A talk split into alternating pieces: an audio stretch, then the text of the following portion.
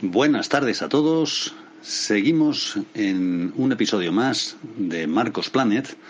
En esta ocasión, el episodio 9, en el que vamos a continuar hablando de tierras rondeñas, allá por la Málaga embrujada, y eh, de la que ya dimos cuenta la semana pasada en un recital de luz y color que tuvimos ocasión de describir y que nos habla de una tierra extraordinaria, bendecida por eh, el, agua y los valles de la Sierra de las Nieves, y que, bueno, eh, podemos afirmar que se trata de uno de los lugares más bonitos de toda la geografía nacional. La ciudad de Ronda disfruta de un clima mm, típicamente de tierras andaluzas y cuando hace bueno pues da gusto pasear por sus calles y bueno da gusto pasear en cualquier momento pero claro evitando las, las horas de más de, de, que el sol nos puede quemar o nos puede dejar un poquito tontados. Pero bueno el resto del año eh, se puede caminar perfectamente por todas esas calles maravillosas. Y, en esta ocasión, eh, pues tenemos que continuar hablando de las grandes obras y monumentos que podemos descubrir en Ronda, como por ejemplo el Puente Nuevo, obra del genial arquitecto José Martín de Aldehuela, que eh, nació en, en Teruel, en nada menos que 1729 y murió en Málaga en 1802. Llegó a Málaga requerido por el obispo Molina Larios para construir los cimientos de la catedral de la ciudad, pues le precedía la fama por sus excelentes trabajos en la catedral de Cuenca. Eh, ya había dado muestras de, esa excelencia y haciendo una comparación con el protagonista de Los Pilares de la Tierra, la novela de Ken Follett, José Martín ejerce su labor desplazándose de una catedral a otra. Y en Málaga proyectó, además del puente nuevo, el acueducto de San Telmo para asegurar el suministro de agua a la ciudad y la casa del consulado de Málaga, declarada hoy Monumento Histórico Nacional. A continuación de nuestro recorrido, porque salimos a, las históricas calles de Ronda, pasamos el puente nuevo y a los pocos minutos nos encontramos con el puente viejo en esta ruta por, estas bellísimas y empinadas calles cargadas de historia. El puente viejo se hizo para comunicar la antigua Medina islámica con el nuevo barrio que surgió tras la conquista de la ciudad en la zona del Mercadillo y que hoy es el barrio de Padre Jesús. Está situado entre la iglesia de nuestro Padre Jesús y la, fuente de los Ocho Caños. Los llamados jardines de Cuenca nos esperan subiendo por la cuestecita tras pasar el puente viejo. También se les llama jardines de la mina y se encuentran situados junto al puente en la cornisa del Tajo. El, Tajo de Ronda. es la excavación natural, el desfiladero por donde discurre el río Guadalevín y del que hablamos en el, en el anterior podcast. Los jardines de Cuenca se crearon en 1975 con motivo del hermanamiento de la ciudad de Ronda con la ciudad de Cuenca. Y es que es curioso el gran parecido con el paisaje kárstico de la serranía de Cuenca. Un karst, recordamos que es una forma de relieve originada por la disgregación de rocas como la caliza y el yeso, rocas eh, que el agua puede erosionar fácilmente y que están compuestas por minerales que se van disolviendo en el agua por la acción de los ríos o de las lluvias. En estos momentos podemos disfrutar de unos minutos de música celestial que seguro nos agradan el paseo por la misteriosa ronda.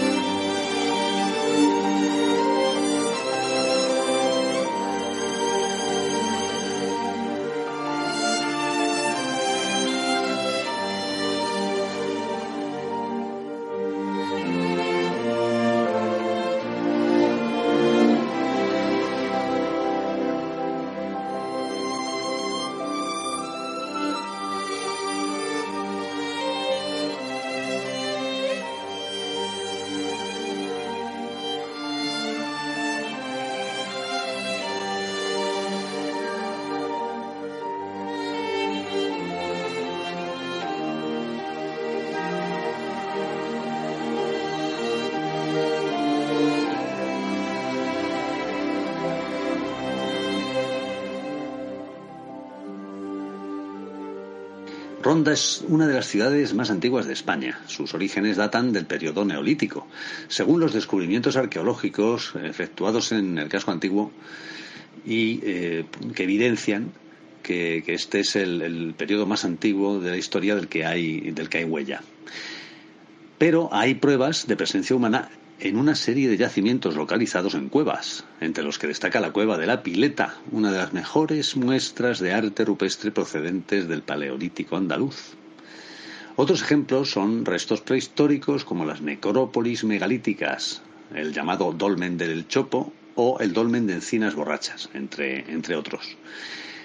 El Palacio de Mondragón nos espera en nuestro paseo muy cerquita ya de, la Plaza de Toros. El Palacio de Mondragón alberga el Museo Municipal de Ronda, que es un antiguo palacio árabe del siglo XIV, ubicado en el casco antiguo y decorado con mosaicos de filigranas y cuidadísimos jardines. Es un placer conocer el interior del Palacio de Mondragón Aquí, eh, donde el Museo Municipal de Ronda muestra restos prehistóricos, la evolución de, una ciudad conquistada por mm, una variedad enorme de pueblos, eh, en fin, de los cuales dimos eh, buena cuenta en el anterior podcast y que llama la atención por ser un crisol de culturas. El Palacio de Mondragón contiene tres patios, a la entrada vemos el patio del Pozo, que es del siglo XVIII y presenta una galería con arcos de medio punto. El segundo, el patio Mudéjar, es del siglo XVI y aunque mezcla los estilos gótico y renacentista, también exhibe una muestra muy bella de arte mudéjar. Desde el tercer patio nos asomamos a una balconada con vistas a las sierras embrujadas de Ronda y una canción épica resuena en nuestros oídos.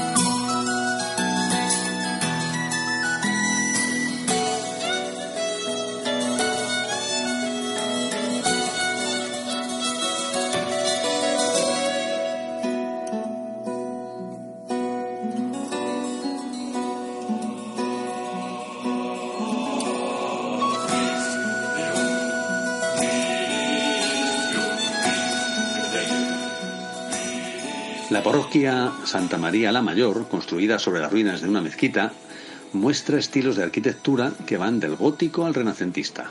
Esta iglesia se encuentra en la Plaza Duquesa de Parcent, construida por orden de los Reyes Católicos, donde antes estuvo la mezquita principal. Y es de estilo gótico, la parroquia de Santa María la Mayor, eh, principalmente, aunque las naves y el altar mayor son renacentistas. Dentro esconde una joya, la Biblia de San Luis, un libro que encargó Doña Blanca de Castilla al obispo de París para transmitirle la enseñanza del Evangelio a su hijo, el futuro rey Luis IV de Francia. Un eh, comentario de Orson Welles figura en el busto que le rinde homenaje y es que Orson Welles fue un enamorado de esta ciudad de Ronda, la, la malagueña e histórica Ronda. La frase de Orson Welles es, un hombre no es de donde nace, sino de donde elige morir. Las cenizas del director de cine descansan en Ronda por expreso deseo suyo. Y en el mm, cartel que le rinde homenaje, debajo del busto, reza lo siguiente. Aspiraba a escribir como se torea en Ronda, sobrio, de repertorio limitado, simple, clásico y trágico. Los toreros rondeños, el niño de la Palma y Antonio Ordóñez fueron su primer y último canto novelesco.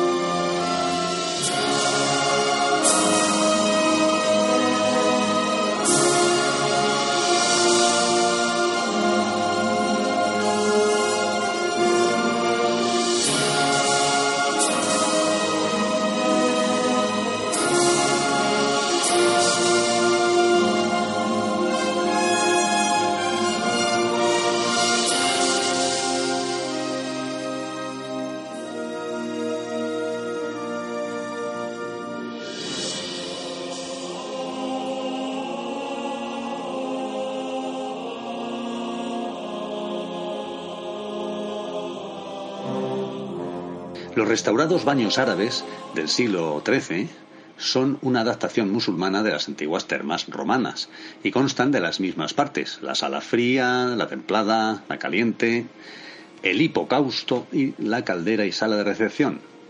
Pero a diferencia de los romanos, en los que los baños se realizaban por inversión en grandes piscinas, los musulmanes los dedicaban a baños de vapor y desde ellos podían contemplar amplias bóvedas con tragaluces en forma de estrellas. Sabían pasárselo bien, sí señor. Ya hemos visto que la serranía de Ronda, formada por 23 pueblos, cuenta con un sorprendente legado histórico, pero su patrimonio natural es igualmente impactante. Hablamos de ricos ecosistemas e impresionantes formaciones geológicas. Es una comarca dotada de un gran número de espacios naturales protegidos, como son los tres parques naturales, la Sierra de Grazalema, la Sierra de las Nieves y los Alcornocales. Aquí coexisten auténticas joyas de la fauna y la flora peninsulares como el pinsapo, que es un tipo de abeto, el águila real o el buitre leonado, en un entorno que invita a practicar el senderismo, la escalada, la espeleología o que incita a la sana e inspiradora observación de la naturaleza. En la sierra de Grazalema las lluvias aparecen con frecuencia elevada, regando de esplendor y vida todo cuanto tocan. Mágicos acordes inspiran estos momentos.